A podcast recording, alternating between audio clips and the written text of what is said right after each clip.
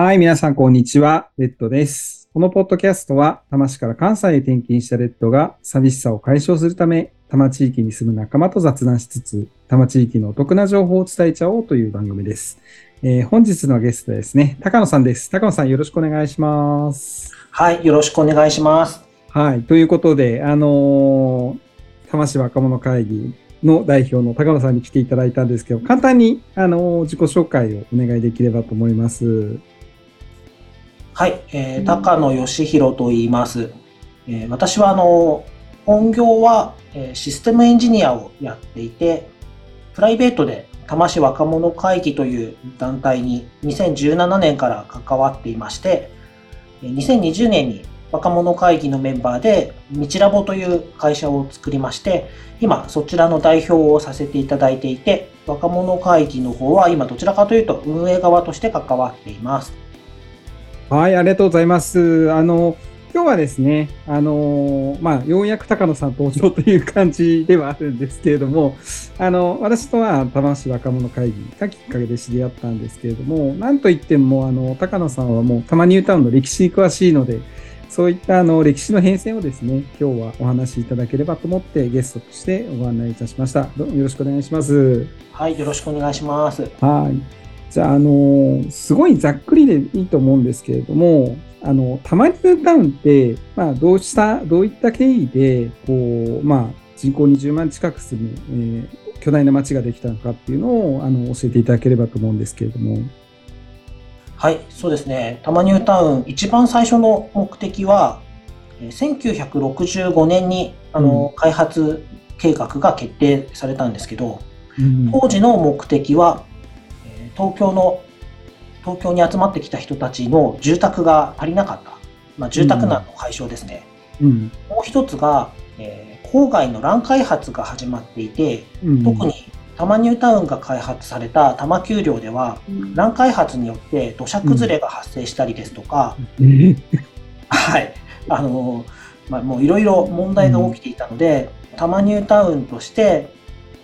大きく開発をして、うん、逆にその周辺地域はもう開発を止めるっていうことで、緑も守ろうということで始まったのが多摩ニュータウン計画になります。ありがとうございます。ちょっとざっくり振り返ると、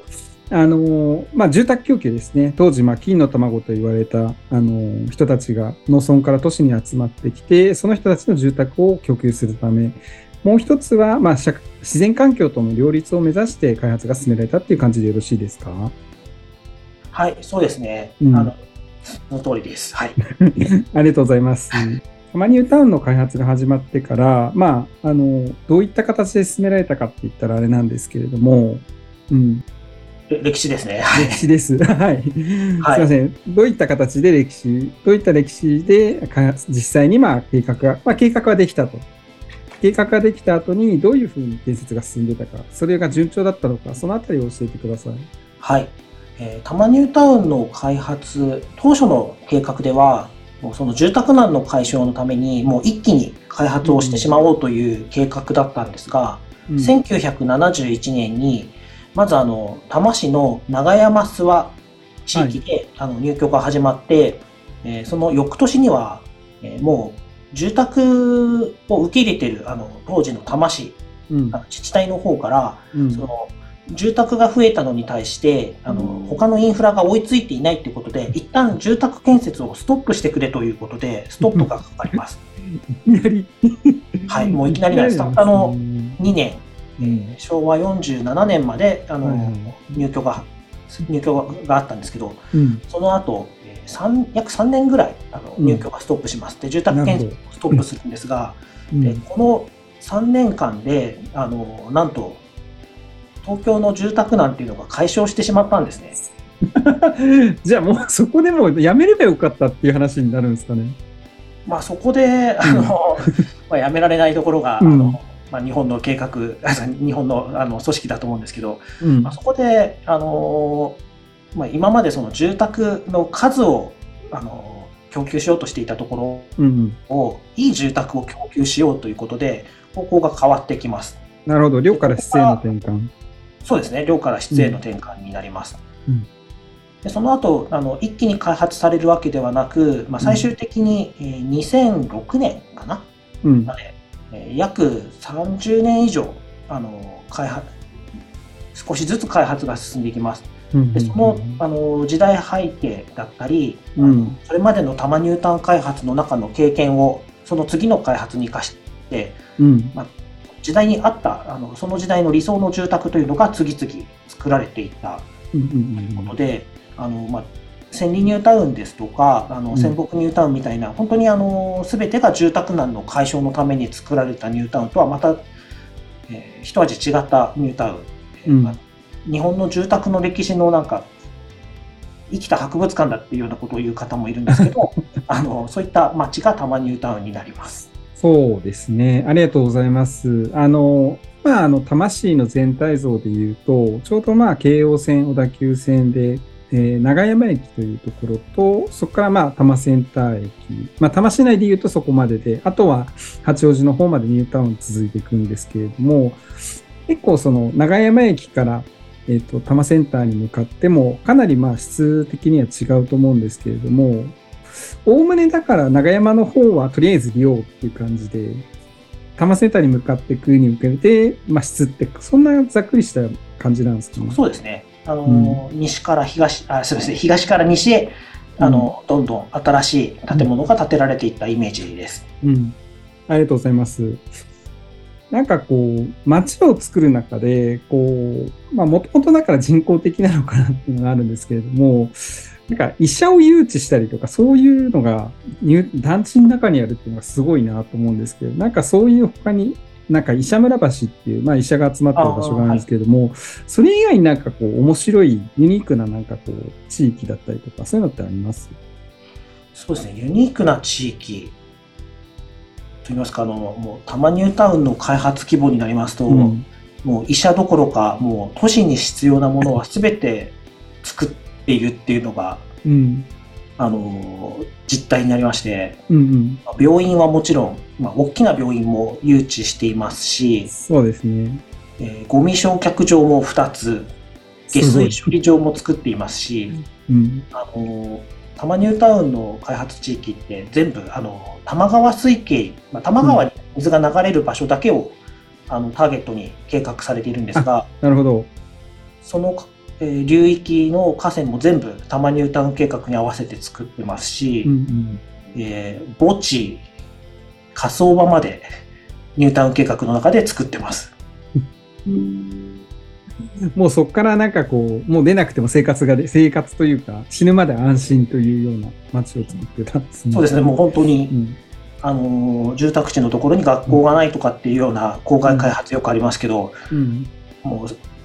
必要なものは全て作られているうん。というのが多摩ニュータウンです。はい。ちなみに、高野さんは、もう子供の頃からずっと多摩ニュータウンに住んでるんでしたっけ？あそうですね、私はあの小学校2年生の時に多摩ニュータウンの豊岡っていう地域うんうん。に新しくできた団地に両親が引っ越してきたので、あのうんこの町に引っ越してきました。で、まあ、多摩ニュータウンでずっとってわけじゃないんですけど、うん。あのーまあ、その多摩に来る前に住んでいたのも、あの横浜の陽光台といううんうん。団地で、まあ、ほぼ多摩と同じようなあの街並みのところで育ってますので、まあ、私自身はもう本当に ずっと団地で暮らしてるっていうのはそんな感じの、そうですよね。はいだから子供の頃、あ、そうだから、もともとだから団地を作るのに並行して学校とかそういう公共施設も合わせて作ってましたよね。そうですね、うん。団地がだんだん建っていくのに合わせて、うんあの公共施設も合わせて作っていくという感じです。うんただ最初は1970年代はうん。学校が追いつかなくて遠い学校まで歩かされたり。電車が通るのが、うん間に合わず。はい、あの陸の孤島と言われたりとかそんな時代もありました。そうですね。だから最初の長山団地ができた時はまだ、あの、慶応も小田急線もなかったというふうに聞いてます。あと、これは体験してるか聞きたいんですけれども、なんかゴミを捨てる、なんか穴かなんパイプがあったんですかね。ああ、あのーそうですね、多摩センター駅の近くなんですけど、うん。あのーか甘露収集センターというところで、ダクト、うんダクトからその吸引するような感じでゴミを収集していた地域があり吸まし。はい。あのーゴミ袋一つぐらいが入るようなものが出てきて、うんうん。それを閉じると、そのゴミが吸い込まれていくというような、そんな設備があって、まあさすがにあの自宅にはなかったんですけど、うん。あのー当時、あの、そごうですとか、新都市センタービルの前のあたり、うんあそうすみません、そごうの前じゃないですね、新都市センタービルの前にうん誰でも使える場所にあったので、まあ、子供の頃、そこに入れて遊んでましたね。いや、それすごいですよね。だから、あの、イメージとしては、もうゴミをそこにあの捨てれば、焼却場まで、あの、まあ、吸引して、あの、運んでくれるっていうそんな、いや、焼却場までじゃないんですね。あ、焼却場じゃないんですね。はい、あの、多摩センター駅の、うんえー近くのある建物、甘露収集、甘露収集センターって言うんですけど、そこまで集められるだけで、その後はあ、そうなんですね。はい、トラックで運んでました。はいはいはいあ、そっかそっか。じゃあ、その、そっか。なんか結構、なんかもうゴミを捨てれば、それでなんか焼却場まで運んでくれるのかと思ったら、そこまでは行ってなかったんですね。そこまでではなかったんですが、あの、鉄製のダストボックスっていうのがあって、うん24時間いつでも捨てられるっていうのが、ああ。はいはい、魂の気になってました。すごいですね。じゃあ、それが、だから、多摩センターエリアだけであって、豊川川のあたりはなかったんですまあ、かね。はい、あの、普通のダストボックス、はいはいはい。捨ての箱に捨てるような感じでした。あ、そうなんですね。うんうんうんありがとうございます。うんあ、あと、たま、たまニュータウンの特徴として、歩射分離っていうのがあると思うんですけれども、歩射分離についてちょっと説明してもいただいてもよろしいですか？はい。えーちょうどその多摩ニュータウンの開発が進んでいた時期というのが、うん。日本で交通戦争って言われてた時期なんかと重なりまして、はい。えー多摩ニュータウンではあの地形を生かしまして、丘陵,、うん丘陵地のあの、まあ、高低差を生かして、高い場所にもともと団地が作られたので、うん。橋を架ける形で、その下にある車道と歩行者が歩くところを分離するっていう形で、うん。生活に必要な場所は基本的にどこに行くのも横断歩道も渡らなくてもいいというというような街づくりがされています。うん。ですので、長山駅の改札を出て、隣の多摩センター駅まで一回も横断歩道を渡らずに、あの、ペデストリアンデッキからペデストリアンデッキがつながっているような、そんな感じのうん場所もあります。いや、そうなんですよ。だから昔は学校に行くのはかもう全くそういう、団地から学校に行くのは横断歩道を渡らないで通えた。あ、そうですね。うんあ。のーちょうど私が住んでた場所が、団地から遊歩道までも、あの、綺麗に、あの、車の通る場所を通らないでいいところだったので、うん。学校で見つけた石を家のま前までずっと蹴っていくとか、そんなこともやってましたね。さすが。いや、子供ながらにすごいなと思うんですけど、でもね、それで、なんか石を蹴って車に当てたりすることもないんで、安心まあ、ですよね。橋から落ちちゃったりとかそういうことがありますけど。あ そこはあるか。うん。いや、でも、今でもそういった環境は守られているので、あの、たまに、たまにタウンの団地の中に、まあ、家を買えば、学校までは、あの、車に合わず帰れるということですごい安心できる環境だと、親にとっても安心できる環境だというふうに思ってますね。はい。そそうですね。あのーまあ、それがあったので、私、うん実はあの就職のタイミングで、うん。たまニュータウンを離れているんですが、はい。子育てを考えたときに、うんやっぱり自分の子供もたまニュータウンで育てたいと思って、うんうん。あのー結婚後に戻ってきたような感じになります。うんうんそうですね。やっぱりそういうのが原体験あると違いますよね。なんかこう、奥さん、奥さん出身違いましたよね、確か。あはい、あのうん妻は、あの全く別の地域です。うん。でもそれと人にね、ちゃんと説明できるんで、うん。なんかこう、遊歩道もなかなかこう、駅の近くから繋がってるんですけど、あえて行かない人が多いと思うんで、多分市民でも知らない人が多いんじゃないかなと思いますね。本当にそうで、うん。コロナ禍で、あのー遊歩道を歩いてる人が、え、こんなところにお店があるの？とか、うんなんかそんなその驚きながら歩いてる光景を見て、うん。本当にあのー地元の人でもうん遊歩道を歩いてないんだなっていうのを痛感しました。そうですよね。あのー高野さんが子供の頃っていうのは、あのー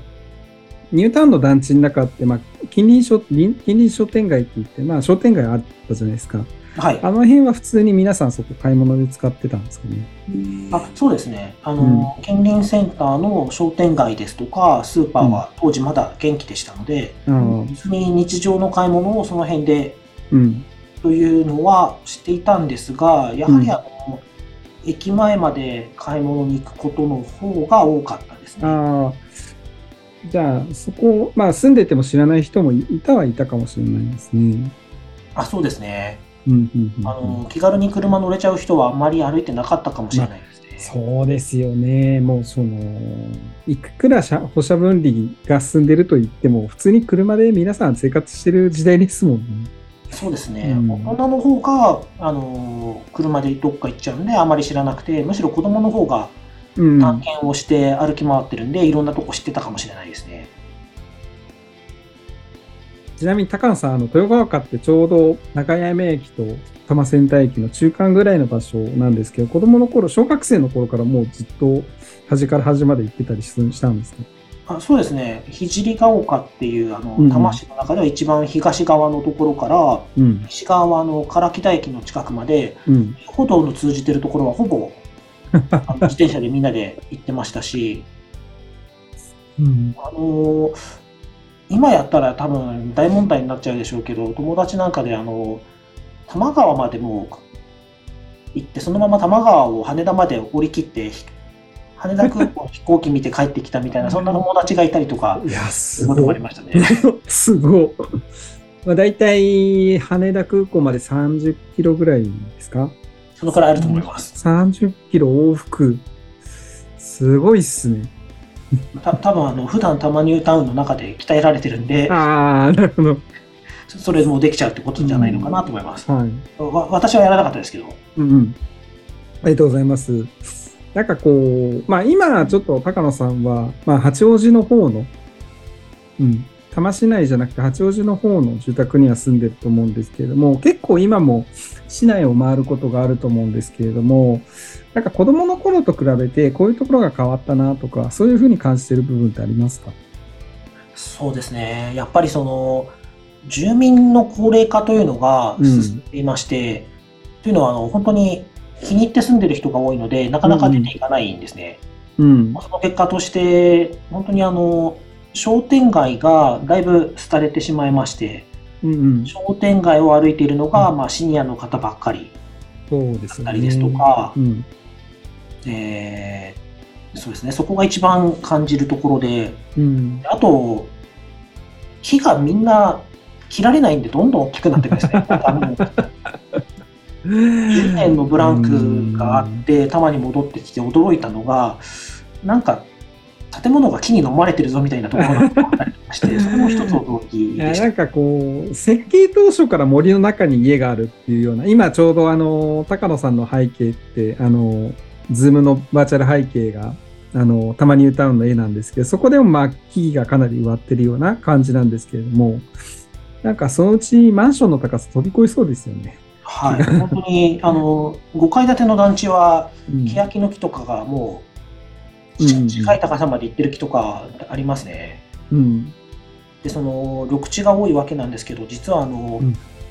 住宅建設がストップした後、うん。開発を再開するにあたって、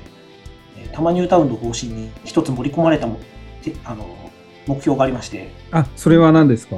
はい、あの多摩ニュータウンの開発面積の3割を緑のオープンスペースにするという目標がありまして、めっちゃ贅沢ですね。はい、3割全部が公園ってわけじゃないんですけど、うんうん。開発面積の2割が公園緑地。うんうん。で、まあ、残りのあの1割の10%の部分があの団地の中なんかも含めたあのうん緑のスペースですね。はいはいそこまで含めると、ニュータウンの3割は緑のスペースになると、そういう計画で、その後ずっと作られました。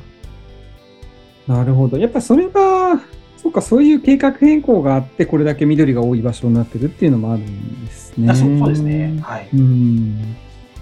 いや、なんか本当にあの今、新しく開発されてる街とに比べて、本当緑が豊かで、いや、本当コロナ禍でみんなよく分かったんじゃないですかね。こんだけ緑、公園が多い街なんだっていう。だもう本当にあの、地元の人でもコロナ禍で魅力に気がついた人たくさんいるんじゃないかなと思います。うん、そうですね。ありがとうございます。で、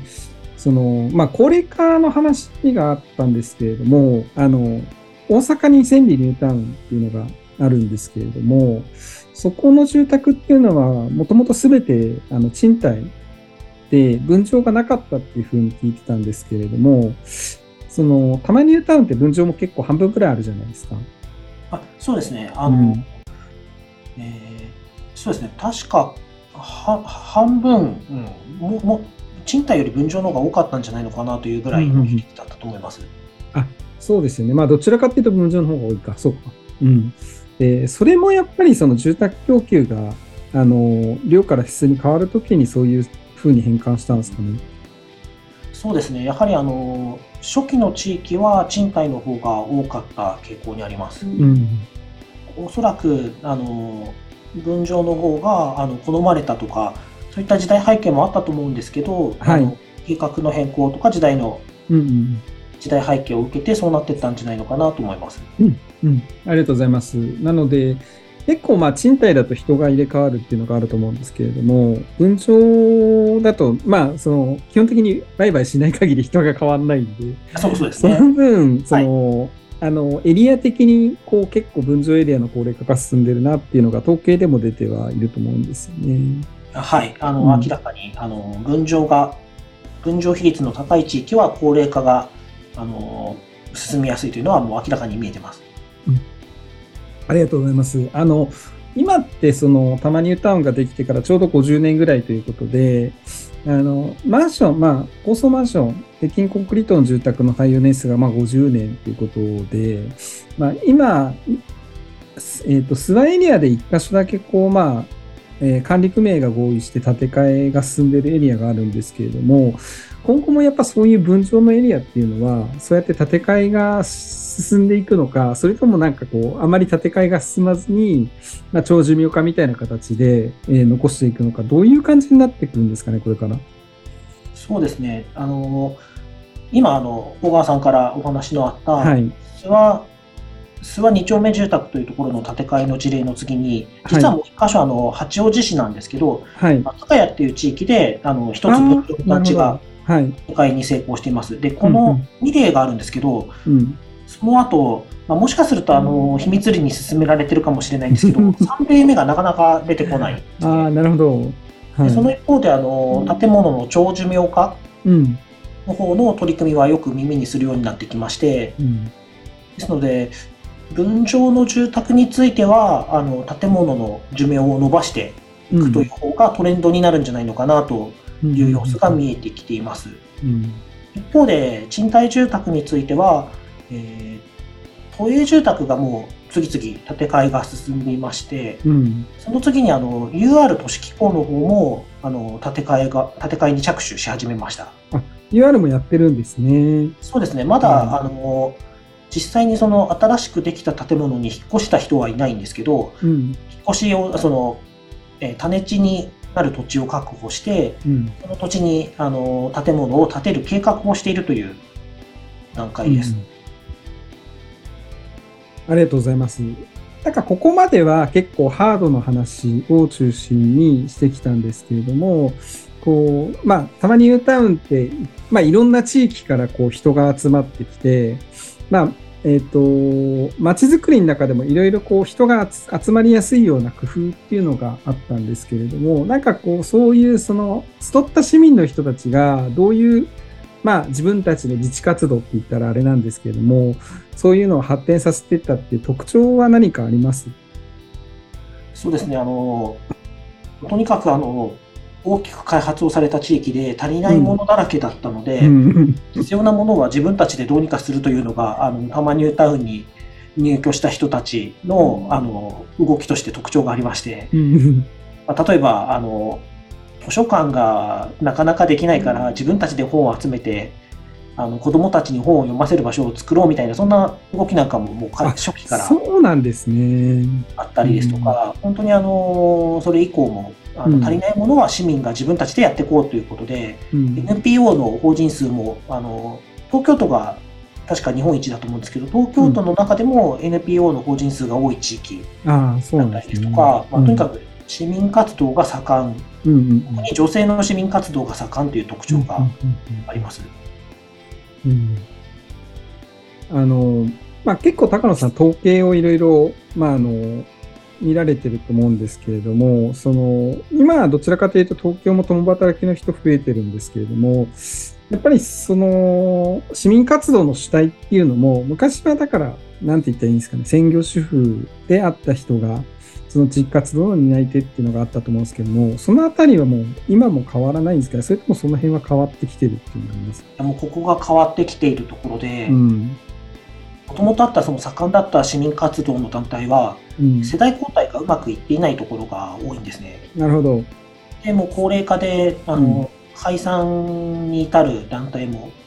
あの散見されるようになってきまして、うん。一方で我々の世代はやはりあの多摩ニュータウンに住んでる人でも共働きの人がうん多くて、なかなか地域にあの地域でその市民活動がやりやすいかっていうとそうではないっていうのがあの、うん。見えてきています。うん。そういったところの隙間的なところであの若者会議うん。うん。に集まってる人なんかがあの、そういう場を求めてきたのじゃないかなとは思ってるんですけど、はい。そうですよね。うん、結構若者会議自体がこうそれぞれの地元とまあ、タイアップしていろいろ活動をやってると思うんですけれども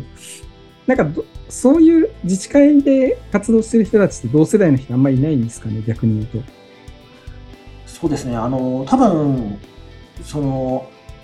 新しくできたマンションとかに住めば同世代いるんじゃないかなと思うんですけど、うん私なんかもあの、もともと、あの、平成元年にうん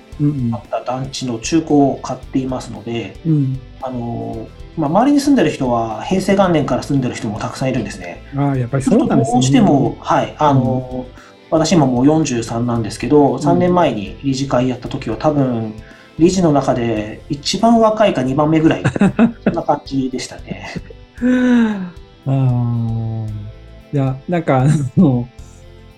多分、買い取りのエリアだったんですけれども、まあ、あの、毎年なんかこう、ランタンフェスティバルっていう、豊ヶ丘エリアでやってるイベントがあるんです、その時のアンケートで、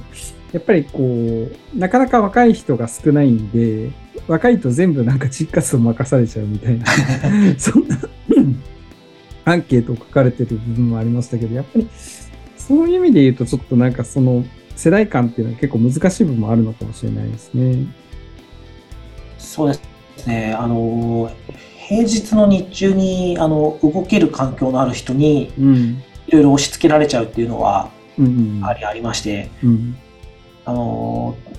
PTA の活動なんかを見てても、やはりその、数少ない今でも動ける人に、あの、依存をしてしまっていて、うん。やり方が変わってないところは、だいぶもう疲弊し始めている様子も見受けられます。いや、だから、だからこそだと思うんですよね。なんかやっぱりなかなか今、結構、その、多摩市、多摩ニュータウンの場合って、管理組合がしっかりしてるといえばしっかりしている。一応そうですね。うん。なんか、これも特徴だと思うんですけれども、えーニュータウンの団地単位で管理組合っていうのが、どこもありますよね。あうんはい、あの、そうですね。分譲の団地は、あの、団地の管理組合、賃貸については自治会があるんですが、うん賃貸の方は自治会の組織できてない団地も結構あるんですけど、分譲の方は、あの管理組合、あの資産管理っていう意味でも必要で、うんあのー機能しなくなったマンションなんていうのも東京都内ですとか、あのー郊外、あ多摩よりももっと郊外の方の団地なんかだと聞くんですけど、うん。多摩についてはもうしっかりと管理組合は機能している。んですよね。はいうん。そこはしっかりしてるなっていうのは、あの、非常に感じます。はい。で、あの、今ちょうどだから50年というのを迎えて、こう、これから、あの、多摩ニュータウン、まあ、いろいろなんか活動してると思うんですけれども、今後このニュータウンっていうのが、まあ、あの、どういう風になっていくのかって言ったらあれなんですけれども、あの、高野さんから見て、まあ、こうしていきたいなとか、改めて、あの、こういう部分がいいところだとか、そういうのありますか？そうですね。まずあのー今ちょっとハード面でいろいろお話をしてきたところというのは、もうこれからこんな、あのー大きな開発で理想を求めたような街って新しく作られることないと思うんですね。で、多摩と同じぐらいの、まあ、熱量で作られた街って、まあ、ちょっとど港北ニュータウンとか千葉ニュータウンとかもありますけど、そそのどちらよりもあの多摩の方が熱量高く作られたんじゃないのかなと自分なりには思ってまして、うんそうですよね。そのハードプラス、まあ、住宅の方もあの今の新築の建物なんかよりもずっと広い家が多いんですね。実はうんうんそうですよなのでね。、まあ、いい環境とうまくその自分で好きなようにリフォームさえしてしまえば、うんあのいいあの住みやすい家は手に入ると思うのであとはあの人のところなんですね。コミュニティとか、コミュニティ。うん。いきなり飛び込んで周りシニアの方ばっかりだったって言っちゃやっぱりちょっと飛び込みにくいと思ううので、ん、そうですよあね。の新たに入ってきた若い人たちの、まあ、居場所うん。とかつながりっていうのを作っていくあたりを私たちの活動なんかでも、うんうん。あのまあ、うまくカバーをしていってそれを魅力にしてそのハードの良さと合わせて多摩の魅力にして、あのまあ、空いたところから若い人が入ってくるような感じにしていきたいなって思ってます。ありがとうございます。あの、さっきの住環境すごい大事だと思うんですけれども、なんか、すごい広いマンション多い、あの、団地多いですよね。いや本当うん130平米とか140平米とかの感じが、あ の一戸建てかっていう。はい、あの中中古のマンションで出てきますので、そう。いや、だから私、実家の家がな80平米ないんですけれども、100平米のマンションなんてあるのみたいな。してたんですけれども、もう今本当に、まあちょっと築年数は経ちますけれども、あの、本当に広いマンション、広い住宅で公園も近くにあってっていう、本当になんかこう、子育てをするには、あの、最高の観光が整ってると思うんで、はい。あとはだから、高野さんががん、高野さんも含めて、その若者会議中心にですね、そういう人の入りやすい環境をですね、作っていければと思います。であの小川さんもたまに そうですね。一緒に僕 あのももうちょっとしたら戻りますんで、はい。私は今小川さんのあの小川さんがたまに帰ってくるのを待ってると。ありがとうございます。はい、ありがとうございます。あっという間になんか30分話をしていて、まだまだ話し足りたいと思いますんで、ぜひぜひ、あの、違った面で、あの、またお話を聞ければと思いますんで、えー本日はどうもありがとうございました。はい、ありがとうございました。はいすみません、マニアックな話になってしまって。はい、とんでもないです。はい、あの、今日のゲストは高野さんでした。本当にありがとうございました。ありがとうございました。はいまた今度よろしくお願いします。バイバーイ。